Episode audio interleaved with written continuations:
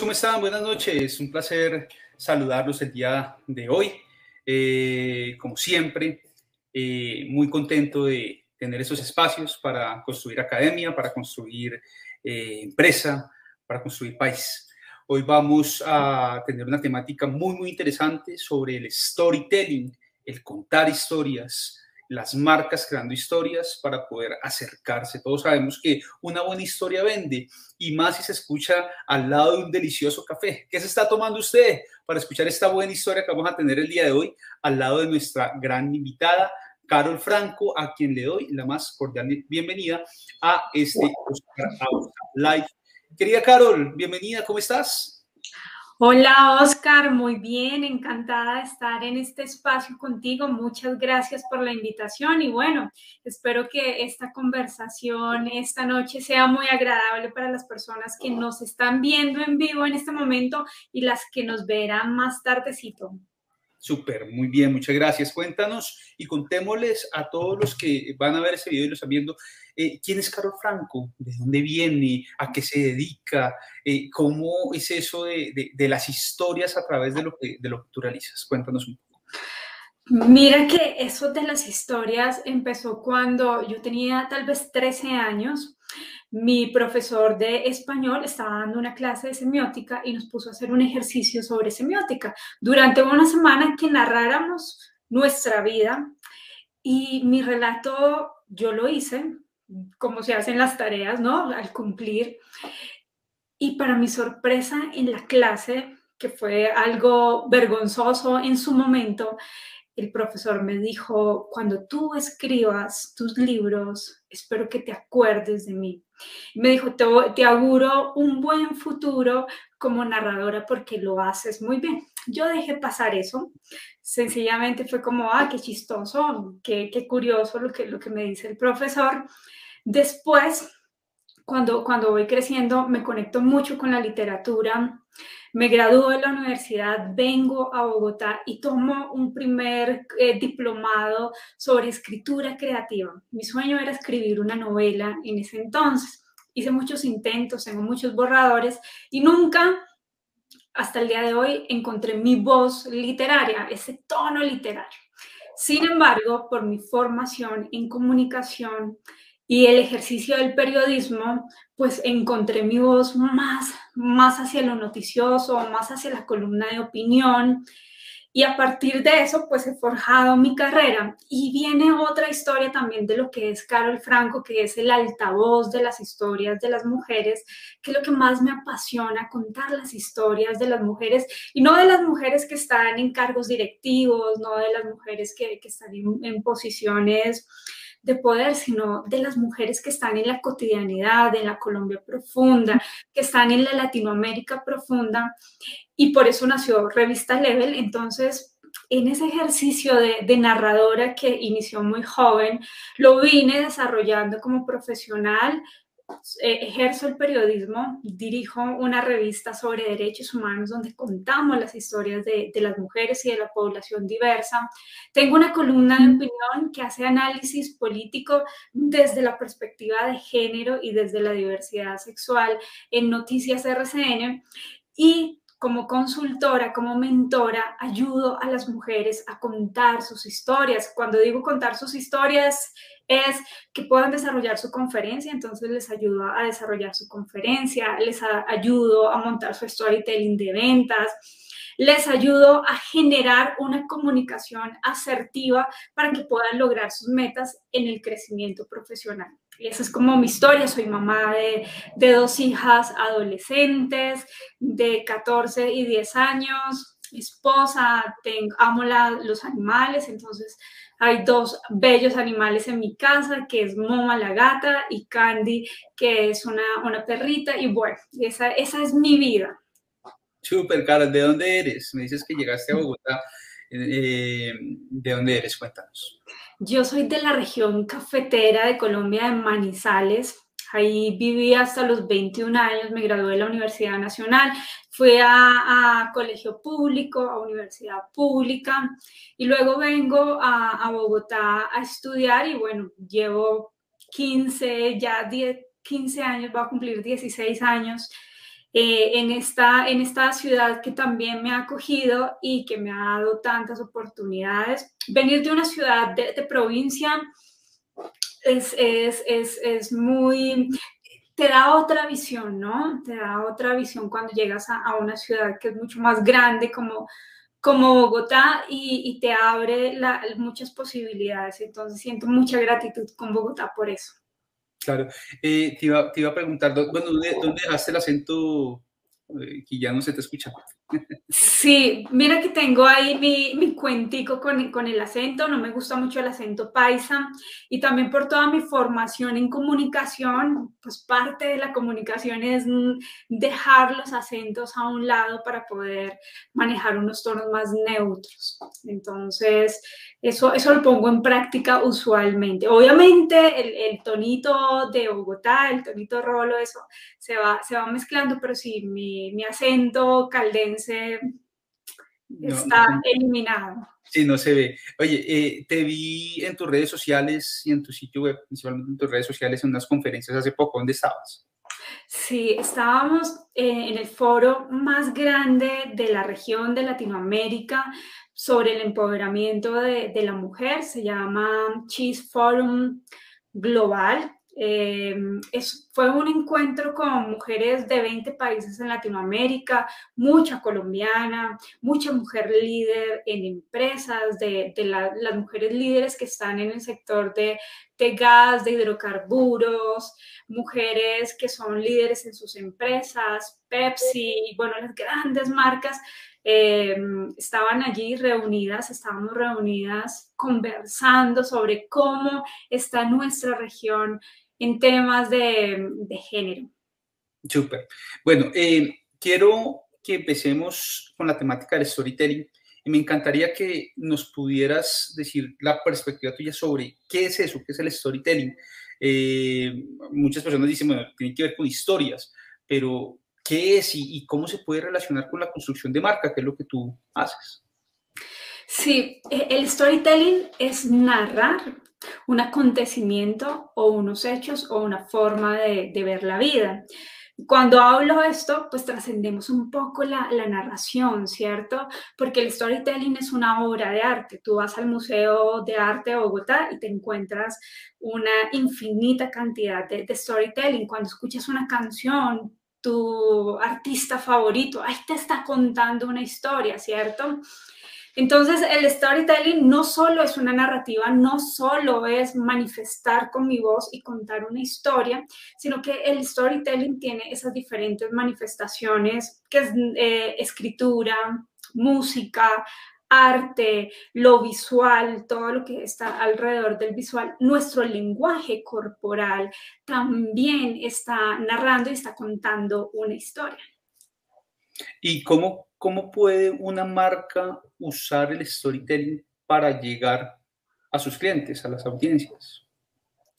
El storytelling tiene algo que es eh, maravilloso y es la capacidad de, de contar lo que a ti te sucede. Significa humanizar.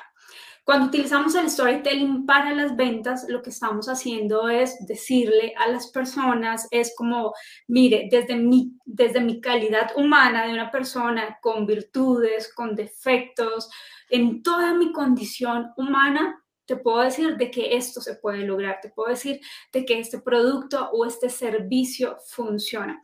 Y aquí voy a, a hacer énfasis en algo sobre que no me has preguntado y es... Eh, por qué el storytelling es importante para las ventas y no solo las ventas de una marca comercial, sino la venta de nuestra marca personal y es porque el storytelling es lo que nos da la ventaja frente a otra persona.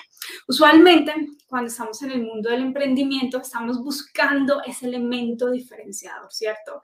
Como, ¿qué le voy a ofrecer diferente con mi producto y mi servicio? ¿Cómo voy a resolver algo de, manera, de una manera diferente? Y nos quedamos mirando en el exterior, buscando en el exterior y nos perdemos que nuestro elemento diferenciador son nuestras historias, todo nuestro trayecto que hemos vivido. Entonces, cuando yo hablo en negocios cuando busco cerrar negocios con, con, storytelling, lo que hago es decirle a las personas, contarles con la humanidad y con las ventajas que trae mi historia, porque es, mi gran ventaja que yo tengo es mi historia personal. Nadie ha vivido la historia que yo he vivido, ¿cierto? Nadie asume las dificultades, nadie asume los retos, nadie asume los éxitos como los asume Carol Franco. Entonces, esa historia historia, ese storytelling, ya de entrada es una ventaja que tienes. Entonces la idea es que lo veas, lo aproveches y puedas comunicar eh, todo el storytelling de, de ventas alrededor de eso. Si lo vemos en los productos, en los productos comerciales, que es en lo que más se usa. Entonces, miremos, por ejemplo, los comerciales de, de, las grandes marcas. Lo que buscan, por ejemplo, el, el jabón, el, el, típico jabón, es contar la historia del ama de casa, ¿no? De cómo lava la ropa cuando sus hijos vienen de, de estar en el parque y llegan empantanados. Y ahí está contando una historia que va a tener reflejo con las amas de casa que están viendo ese, ese comercial. Entonces ahí es donde vemos el storytelling. Sí, precisamente ese, ese, es, un, ese es un comercial que a mí me encanta y, quiero compartirlo porque quiero que, que todo lo, lo, veamos y creo que de ahí surge el concepto de lo que es el storytelling de manera práctica. Entonces, los invito a que lo, a que lo veamos, voy a compartirlo en este momento lo, lo vemos y de ahí empezamos a, a, generar una conversación, ¿vale? Entonces, voy a compartirlo y veámoslo acá.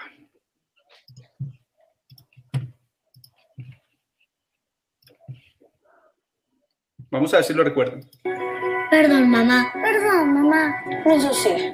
No me di cuenta. ¿Dónde tenía la cabeza? distraído salvando vidas humanas, alimentando a mi hija, su hija, tu nieta, mamá. Pasó mientras estaba ayudando a otros, dejando atrás miedos ilógicos.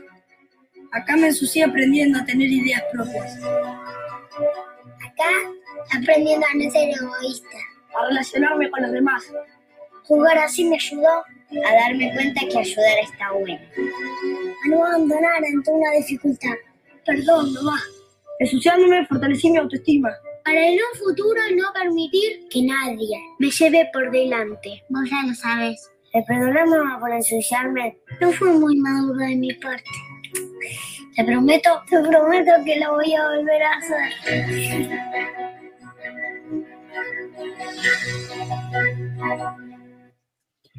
Me encanta, me encanta eh, precisamente por, por como lo dicen, ¿no? O sea, como, como, como lo vendí. Si quieres el mejor sushi de la ciudad, te recomiendo, mi gente. Ese sí, ¿no? eh, me, me, encanta es por, por el hecho de, de, ver que la marca, por medio de una historia, se acerca a su audiencia. La marca a través de una historia no solamente muestra que vende productos y que va detrás de la billetera de un consumidor. Eh, hay un, eh, eh, un, publicista, considerado como uno de los, padres de, la publicidad moderna, llamado David Ogilvy. David Ogilvy en sus, Ogilvy, en sus reflexiones decía, devolvámosle a la audiencia el tiempo que invirtió en nosotros, generándoles algo, una sonrisa, una emoción. Y eso no se genera diciéndole, hey, te vendo un producto, te vendo ropa interior, te vendo ropa, eh, te vendo un curso, sino por medio de una emoción y las emociones se generan con historias. Eso me, me hace acordar de, de algo. El, el, storytelling tiene varios propósitos. Uno es sacarte como de esa realidad y mostrarte otro, entonces también abrirte el panorama. La segunda eh, sobreponer historia, ¿cierto? Y esa sobreposición de historia lo que va a permitir es que me sienta empática, ¿cierto? Que sienta esa historia. Los que tenemos hijos y sabemos que es que los hijos lleguen con la ropa manchada de pasto, de tierra y, y, hasta rota, pues eh, entonces nos genera empatía ese tipo de comerciales y, y, y, sobreponemos nuestra realidad con la realidad de, de, ese comercial. Y la tercera es humanizar, ¿no? Es, y es generar esa empatía. Es, eh, lo que, como esos tres grandes propósitos de, del storytelling. Y me hizo acordar lo que tú estás diciendo, con el documental de Beyoncé. Beyoncé en, prácticamente al final del documental le dice, miren, yo vengo a cantar monto todo este show y mis canciones son para ti, para que sencillamente te distraigas, te olvides de tus problemas y veas que la vida siempre tiene una parte alegre, una parte emocional, una parte divertida. Y bueno, su, speech es un poco más largo y, viene, y viene empoderante, bien chévere, porque de eso se trata el storytelling, como tú lo estás diciendo, también ayudándonos a ver otra perspectiva. Así es. Bueno, eh, cuando nosotros mm, vamos a crear una historia, yo creo que es importante identificar primero la audiencia. Me explico. Cuando crean la historia de este comercial a la que alguna vez Fab compra también, no sé si es que Fab es dueño de Alá o compra la campaña, no sé, pero esa, esa campaña en Colombia se vio para Fab. Eh, originalmente es una campaña argentina para el detergente Alá, pero podemos ver la diferencia, por ejemplo, de las mamás, ¿no? como era, la, por ejemplo, mi mamá, cuando yo llegaba con la ropa sucia, pues ahora vea cómo se ensució, usted pues siempre se ensucia. Hoy la mamá que es audiencia de ese comercial llega y, dice, bueno, mi hijo se ensució, listo, tremendo el, trabajo también de limpieza, pero es que, oigan, tiene razón, mi hijo está aprendiendo, está creciendo, está generando autoestima, está generando relaciones, está aprendiendo y yo valoro eso. Al fin y al cabo, las manchas desaparecen, el aprendizaje queda, tal como lo dicen ellos. Pero hay que entender la audiencia. ¿Cómo podemos, si somos empresarios, entender primero a quién va dirigido mi audiencia? ¿Cuál sería ese ejercicio para poder saber verdaderamente a quién contar esa historia y contar una historia adecuada? Sí, la, audiencia es fundamental porque lo que me va a permitir también saber eh, qué historia cuento, ¿no? Porque hay, historias que sencillamente no van a calar para un público juvenil o no van a calar para un público de mujeres. Ahí viene todo lo que son las estrategias de, marketing, de conocer el avatar de mi negocio, ¿no? De, saber no solo la edad, no solo saber si es hombre o mujer o población diversa, no, no, no solo saber cómo esos que consume, sino también saber qué tribu, de qué tribu hace parte, ¿cierto? De qué es lo que lo mueve, en qué cree, cuáles son sus sus pasiones. esos elementos son bien importantes a la hora de, construir un avatar, no solo el tradicional, el paso a veces, sino de saber de qué, eh, de qué comunidad es parte, ¿cierto? Por ejemplo, siguiendo el tema de, de, los comerciales, que el ejemplo que pusiste es muy, muy atinado. En los Olímpicos, eh, buscaban también captar la atención de, las mujeres, que las mujeres vieran los Olímpicos y lo que hicieron fue un homenaje a las mamás diciéndoles como, mira, este campeón, esta persona que viene a competir a los Olímpicos es gracias a tu esfuerzo, porque ¿quién se levantaba primero a preparar el desayuno? ¿Quién fue la que motivaba todos los días para que este campeón y esta campeona llegara?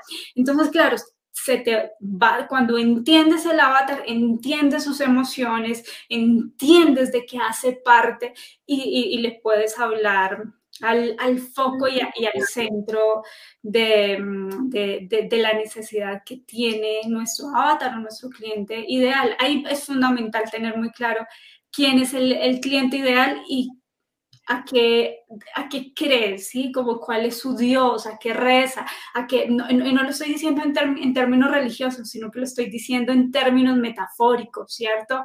Entonces, em, nos hemos quedado en la segmentación que nos ha enseñado Facebook, ¿cierto? Que consume vestidos de baño, que consume café, que tiene un estilo de vida específico, que va a restaurantes, que hace yoga. Sin embargo, siempre estamos creyendo en algo, en algo mucho más amplio, mucho más alto, ¿cierto?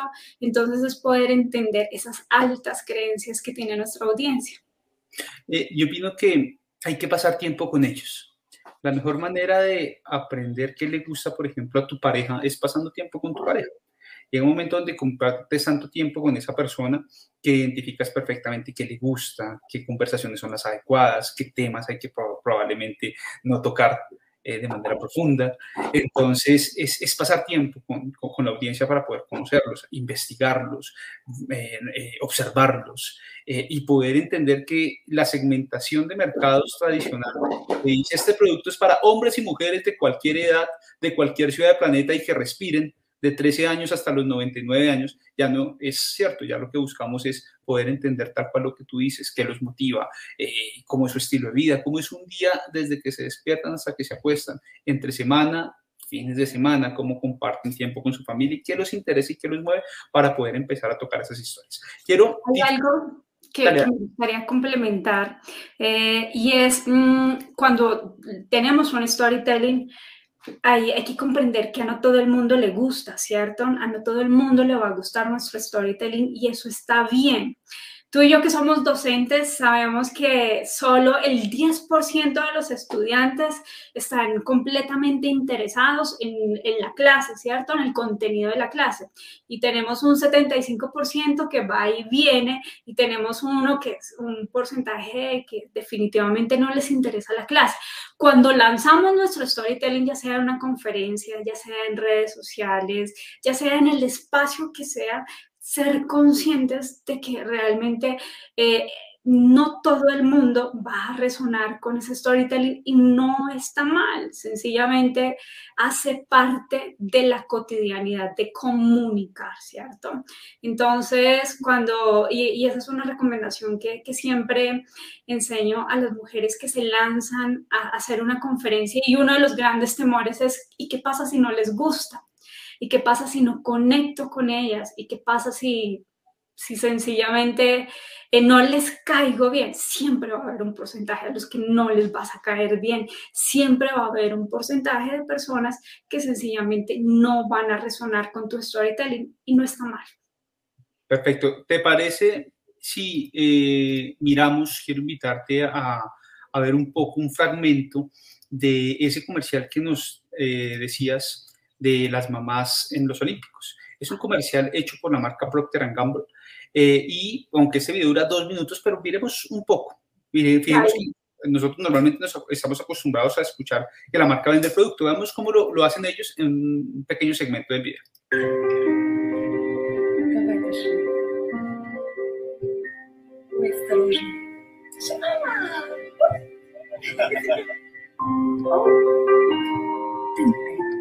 不要生气了。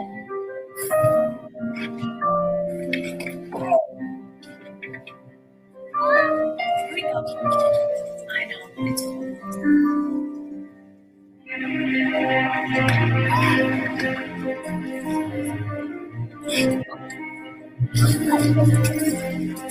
要，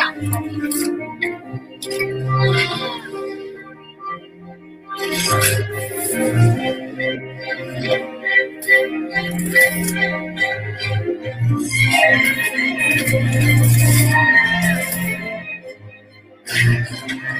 you.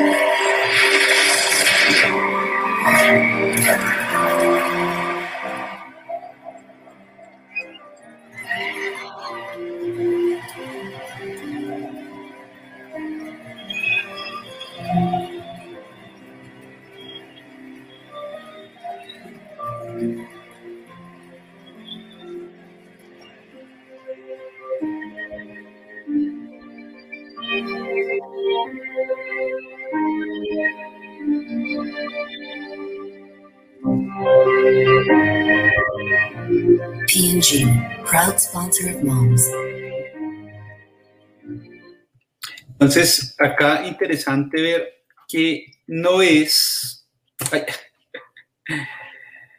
no es,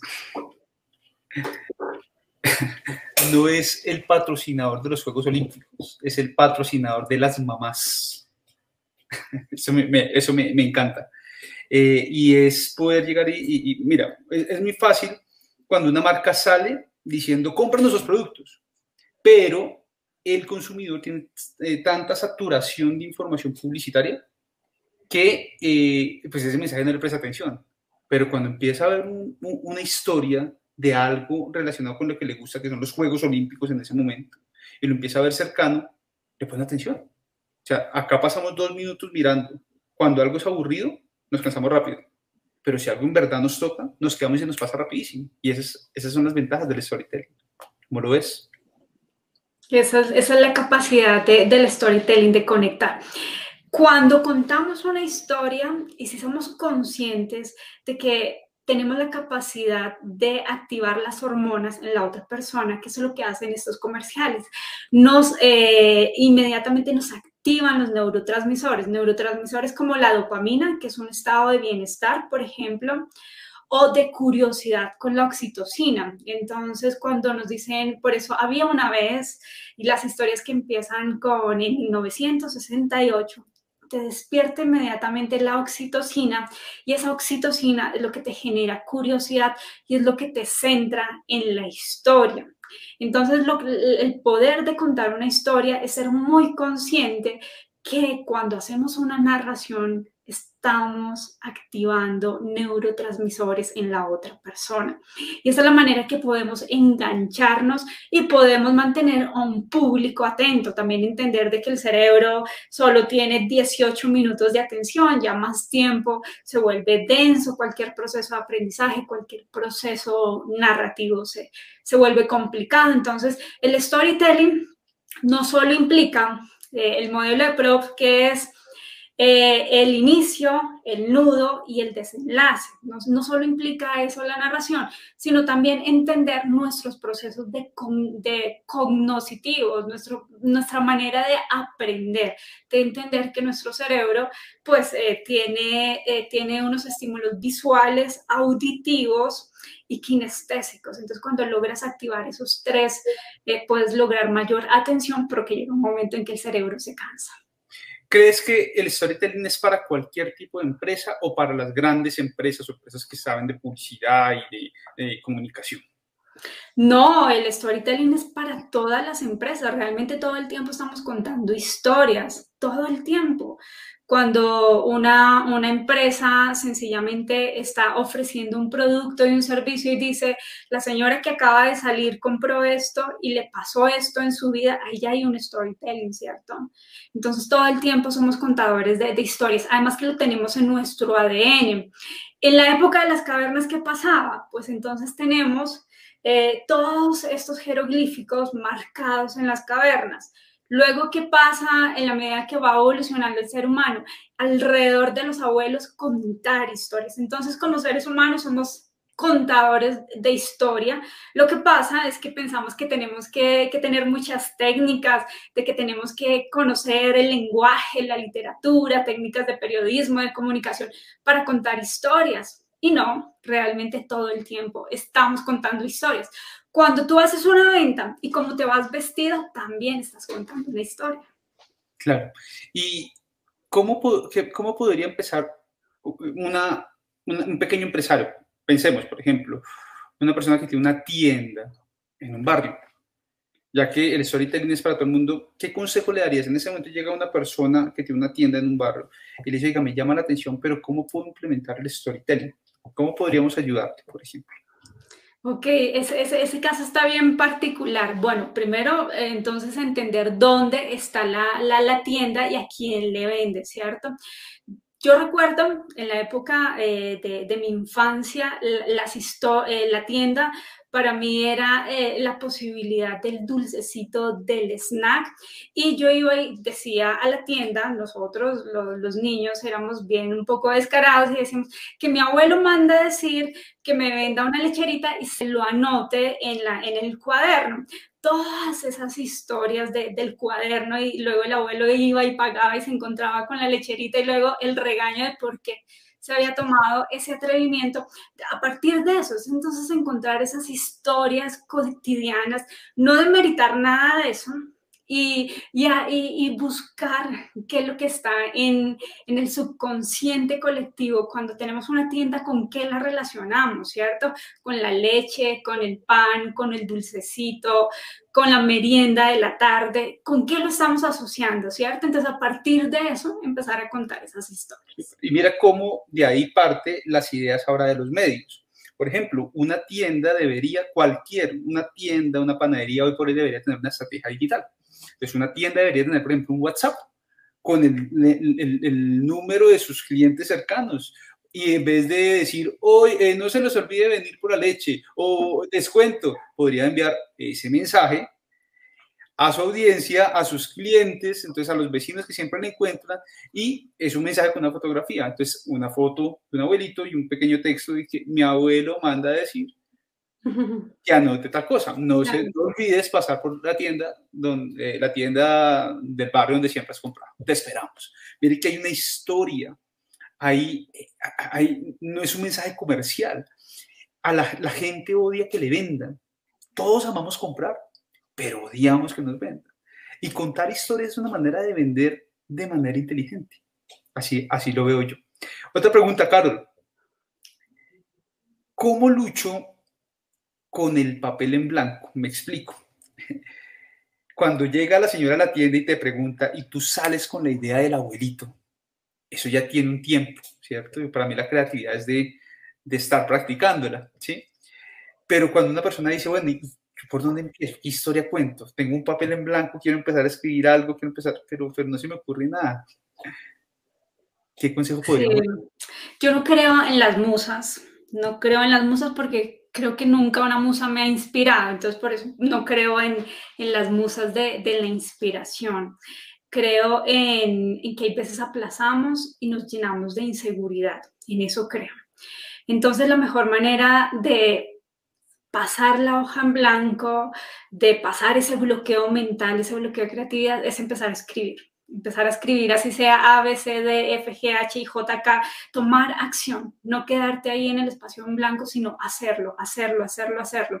A mí me pasa, me pasa que hay veces tengo que sentarme a hacer mi, mi columna o a escribir una noticia o a escribir algo y no me fluyen las ideas y lo que digo es, bueno, empiezo aquí a escribir, así sean incoherencias y en la medida que voy escribiendo, pues van saliendo nuevas nuevas ideas. Para mí, la mejor manera de superar la hoja en blanco es tomar acción, hacer y hacer y hacer. Claro, y, y cuando uno empieza a, a, construir su historia, no necesariamente esa que empieza es la que queda al final. Yo creo que es un punto de partida. La creatividad se forma uniendo experiencias. Entre más oportunidades te des mirando otras historias y conociendo eh, otros elementos a lo de siempre, vas a tener mayor posibilidad de, de, ser creativo. Entonces la invitación es a unirnos con gente creativa y ver más creatividad, más historias y empezar a ponerlas en práctica. Eh, Carol, una, mm, eh, una de las formas de hacer bueno, de, hacer, de, contar historias es por medio, utilizando los medios escritos. Cuéntanos un poco más sobre la revista en la cual trabajas y cómo eh, llega mm, cómo se pueden construir historias a partir de, de, tu trabajo con las marcas que pueden llegar a pautar o, o, o, pues con las historias que se llegan a contar.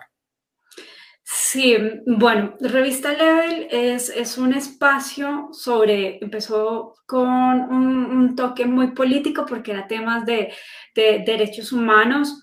Inició porque yo trabajé durante 14 años con el sector público, como, con presidencia, y a mí me tocaba viajar por todas las regiones de, este país. Y hay algo muy curioso, Oscar, y es que en todos esos viajes me encontraba con mujeres muy luchonas, muy capaces, y en los territorios donde más desarrollo, donde más eh, economías eh, prósperas habían, eran mujeres. Y, por ejemplo, apoyamos muchas mujeres tenderas, muchas mujeres que generaban una, la economía del hogar. Entonces, cuando mi, mi periodo en el sector público se acaba, yo entro en una crisis existencial de propósito de vida muy fuerte, porque yo estaba en el trabajo de mis sueños. Yo amaba mi trabajo, me gustaba lo que me ganaba, me gustaba cómo me relacionaba, me encantaba viajar por la, por la Colombia profunda, pero en estos cambios y en estas transiciones de gobierno, pues llega un momento en que sencillamente tienes que irte, y más cuando el gobierno que llega es un gobierno que está completamente lejano de las políticas del anterior. Entonces, pues tienes que irte. Y en esa crisis, eh, yo dije, pues me voy a poner a escribir porque es lo que mejor sé hacer, es lo que más me gusta. Y inconscientemente eh, creé revista Level y terminó siendo un boom en Latinoamérica que ah, para mí al día de hoy me, sorprende, después de cuatro años de fundada, me, sigue sorprendiendo lo que es Revista Level. Y Revista Level es un espacio para que las mujeres cuenten su historia. Nosotros les acompañamos, les ayudamos a, a, pulir sus historias, pero siempre dejamos de que sea el toque, ese toque personal en, en su storytelling, de cómo cuentan sus emprendimientos, de cómo cuentan eh, todo su proceso con con sus servicios o sus productos. Entonces, en Revista Level tenemos espacio para, para los emprendimientos. No cobramos nada, realmente lo, que buscamos es que las personas puedan ser visibles y lo que buscamos en Revista Level es ser un altavoz de, en esos espacios de los medios de comunicación masivos donde va a ser muy difícil que, que cuenten sus historias, pues en Revista Level sí, sí van a encontrar ese espacio cuando nosotros ya tenemos claro el mensaje, la audiencia, qué importancia tiene el medio en la historia. eh, McLuhan decía, el mensaje es el medio. ¿Crees que todavía eso es, está vigente o el mensaje no necesita como tal del medio, sino planear como tal lo que se debe decir la audiencia? Cuéntanos el, protagonista, el protagonismo del medio, teniendo en cuenta que tienes una revista. Sí, el medio es altamente relevante. Mira, en las relaciones públicas, como relacionista pública, siempre lo que decimos es ponlo porque nunca sabes quién está detrás de ese medio de comunicación, quién está allá de audiencia. Entonces, no, no pierdas la oportunidad de, de, ser visible en ese espacio porque no, no sabes realmente que, a quién le puedas estar hablando. Sin embargo, eh, no es lo mismo publicar en una revista de farándula a publicar en una, en una revista que habla de emprendimiento para contar tus negocios. No es lo mismo publicar en Instagram que publicar en LinkedIn, ¿cierto? Entonces depende mucho del mensaje que vas a transmitir, en dónde lo pones, porque es dónde está la audiencia que te va, que te va a escuchar y que va a complementar con ese mensaje, con ese storytelling que, que estás dando. Entonces, el medio sí es fundamental. Sin embargo, lo, lo, que te digo, ¿no? No quiere decir que en Instagram no pueda cerrar negocios, claro que puede cerrar negocios. No quiere decir que una revista de farándula no pueda cerrar negocios, claro que se puede cerrar negocios. Pero donde te van a escuchar más es en una revista de negocios. ¿Crees que la temática, por ejemplo, o más bien el recurso eh, de creatividad dentro de la dentro de el mensaje puede eh, algún tono ser mejor que otro? Por ejemplo, el humor dentro de la historia versus la sensualidad o versus, por ejemplo, la racionalidad. ¿Cuál crees que puede ser un mejor recurso para la historia, para llamar la atención? Ahí viene lo que es el arquetipo de marca, ¿cierto? En la comunicación. Entonces, poder entender si, si tu marca es divertida, si tu marca es, es, como graciosa, pues aplica el humor, pero si tu marca es una marca de sabio, es una marca de gobernante, pues no te va a quedar muy bien como el, el ser el, el, ¿cómo se dice? El, el, payasito, no, no, no va a quedar bien, ¿cierto? Entonces hay que conocer muy bien la, la, propia marca, ¿cierto? Y saber cuál es la intención de comunicar, porque hay marcas que tienen en su intención de comunicar divertir. Entonces ahí te va a quedar muy bien el, el humor. Pero hay marcas, por ejemplo, que la seducción, si tu marca es lovers, si tu marca es del amante, por ejemplo, ¿qué marcas son, son de diamante? El, yogur, hay este yogur que tiene un nombre alemán, se me, el helado, perdón. Eso es una marca diamante, ¿cierto? Es una marca que busca esa sensualidad. Chanel, por ejemplo, todas estas marcas son marcas que son, que apelan a la, a la, sensualidad y, y hay veces a la sexualidad, ¿cierto? Entonces queda muy bien una comunicación de ese estilo. Hay que conocer muy bien eh, la, la, marca, entender en qué arquetipo estás. Vale, cuéntanos eh, para ir finalizando sobre Brand You, que es la metodología que tienes tú en tus asesorías. Y cuéntanos sí, cómo, cómo, las personas que escuchan esta y ven este, este live pueden contactarte y conocer de tus servicios en el acompañamiento de la construcción de marca y de, a través de las historias. Gracias, Oscar. Bueno, el método Branio lo que busca, trabajo con marcas personales, ¿cierto? Todo lo que es el personal branding para un ascenso de carrera. Usualmente cuando estamos buscando, estamos estancados eh, laboralmente o en nuestra carrera, siempre necesitamos como un empujoncito, ¿cierto? Algo que nos saque de, ese estancamiento. Y cuando queremos elevarnos, ya no queremos que nos paguen por las horas que, que, nos, que trabajamos, sino que nos paguen por el valor que aportamos, ¿cierto? Entonces el método Brand es un método de personal branding más programación neurolingüística, lo que permite uno es entender cuál es tu valor personal, cuál es el valor que le aportas a las personas y es un alto valor que le aportas a las personas y cómo lo vas a comunicar. Entonces el método Uranio te enseño justamente a comunicar tu, tu, tu, tu, marca personal, pero sobre todo tu propuesta de alto valor. Entonces trabajamos técnicas de comunicación, técnicas de programación neurolingüística y técnicas de, de personal branding. Y bueno, ¿dónde me pueden encontrar? Pueden revisar mi página web, carolfranco.com. En estos momentos estoy haciendo un lanzamiento de, un curso virtual sobre personal branding, donde lo puedes hacer a tu ritmo, donde vas a tener todas las herramientas de programación neurolingüística, de storytelling y también cómo manejar un, LinkedIn para, para, que puedas comunicar mejor todas tus habilidades profesionales. Y en LinkedIn, ¿cómo te pueden buscar? También por Carol Franco, ¿cierto? Sí, por Carol Franco también me pueden encontrar. También pueden leer mi, mi columna de, de, opinión y noticias RCN.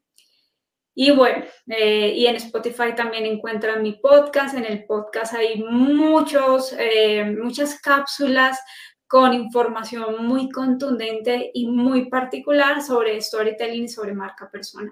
¿Cuál es el podcast? ¿Cómo se llama? Se llama Márcate con Carol Franco. Vamos a escribirlo acá. ¿Cómo es? Márcate. Márcate con Carol Franco. ¿Y márcate cómo se escribe? Con C. Con C, exactamente. Con Carol Franco. Listo, a buscarlo así. ¿Y está en Spotify, me dices? Está en Spotify, también está en Apple, bueno, en todas las plataformas de... Había, visto, había visto, tu sitio web, había visto tus redes sociales, pero no conocía tu podcast. Buenísimo, entonces los invitamos entonces a conocer también eh, el podcast de Carol. Ya tienes un seguidor más, es un compromiso también para poder ver y compartir esa información que tienes. Carol, muchas gracias por aceptar la invitación, gracias por pues, hablarnos un poco sobre, sobre qué es el storytelling, cómo se puede empezar a trabajar. Eh, como recomendación final de mi parte, y quisiera conocer tu opinión, deja de contarle a las personas qué vendes y empieza a contarles por qué lo vendes. Empieza a contarles cómo lo vendes. Las personas muchas veces no compran el producto, sino compran la historia detrás del producto. Esa historia que los motiva, esa historia con la cual se sienten representados y dicen, ese es el producto que yo estoy necesitando porque si a él le ayudó y él lo vende con esa pasión, o ella lo vende con esa pasión, es porque es el producto que en verdad yo siempre estaba buscando. Busca que la gente compre el por qué vendes y no el qué vendes. ¿Cómo lo ves, Carlos? Eh, el por qué finalmente es lo que nos inspira todas las mañanas a, a levantarnos y es nuestra verdadera razón de por qué tenemos un producto o un servicio o una empresa, esa es nuestra verdadera razón. Y eso es lo que transmite, hay veces me preguntan mucho, bueno, ¿cómo logro ser magnético? ¿Cómo logro tener la atención de las personas? La única manera de lograr la atención de las personas es ser completamente genuino y hablar de eso que te mueve, de esa pasión que te mueve. Cuando te mueve esa pasión, logras eh, generar la atracción de las personas personas.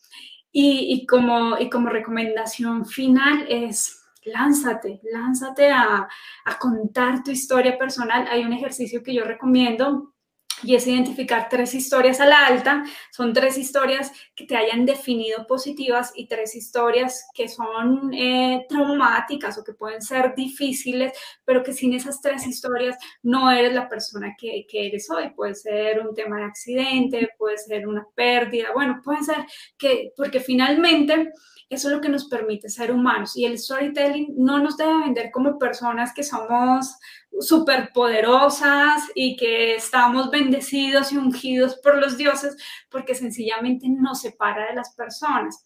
Lo que tenemos que mostrar es que somos de, de, carne y hueso y de que vivimos situaciones a la alta y situaciones a la baja. Y cómo combinamos esas tres historias, les contamos a las personas del por qué estamos vendiendo ese producto y ese servicio gracias a, a, a, esas historias. Esa es una muy buena manera de entender el por qué lo estamos haciendo, porque bueno, es muy fácil decir, cuenta el por qué y la pregunta es, ¿cómo saco ese por qué? Ese por qué lo encuentras en esas seis historias. Súper, muchas gracias. Y para finalizar, amigos, eh, invitarlos a seguir las cuentas de Carol, eh, su sitio web, que ya lo hemos colocado por acá, pero igual lo vamos a, a volver a colocar, eh, su podcast, agradecerte de nuevo por aceptar esta invitación y para que sigamos en contacto. Y quiero dejarlos con unos comerciales donde hay un story, unos storytelling fantásticos de una marca que me gusta mucho. Carol, para despedirnos. Gracias, Oscar. Un abrazo. Muchas gracias por la invitación. Fue un placer y un gusto estar acá. Cuénteme en sus comentarios después de que vea el video cuál de estos cinco comerciales que va a ver es su favorito. También lo voy a dejar en mis comentarios el que más me gusta a mí. Disfrútenlo porque son fantásticos. Hay unos clásicos buenísimos y vamos a ver si usted lo recuerda. Nos vemos en un próximo Oscar Ausa Live, amigos.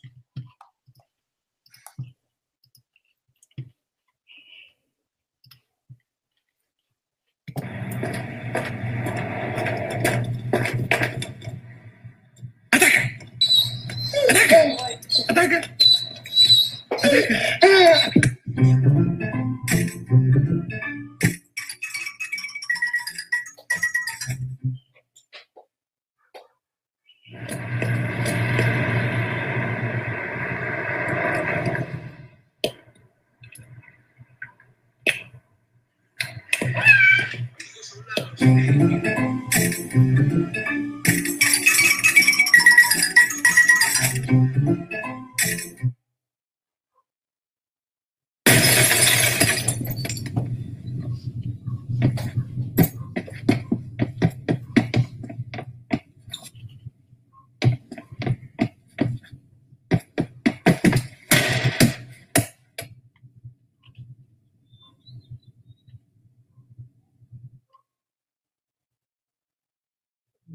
Oh, see, come on to me, break some dance, come on to me. Are you ready? It's to me. Come on, soul, kick out to me. It's too low, come on, too low. And I'm low, kick out to light. Come on, worry people, what you pay no more.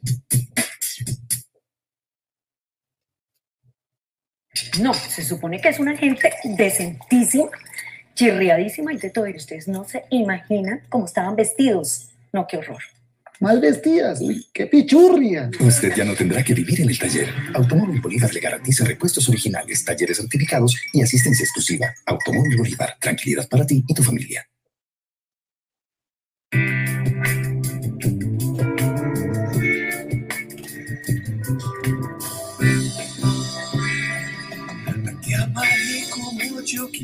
Usted ya no tendrá que vivir en el taller. Automóvil Bolívar le garantiza repuestos originales, talleres certificados y asistencia exclusiva. Automóvil Bolívar, tranquilidad para ti y tu familia.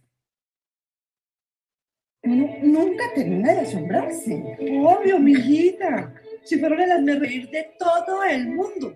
Y es que la gente genuinamente no puede meterse con cualquiera. Mira, Francisco tiene una familia de esas de toda la vida. La mamá y mamá jugaban casa, eran bellísimas. Esas familias tradicionales, gente bien. ¿Qué es lo que le está pasando ahora? A la gente que pasa mucho tiempo en el taller se le nota. Automóvil Bolívar, repuestos originales y talleres certificados. Amigos, gracias. Nos vemos. Carol, por favor, no te desconectes. Quiero despedirme después. Chao, amigos.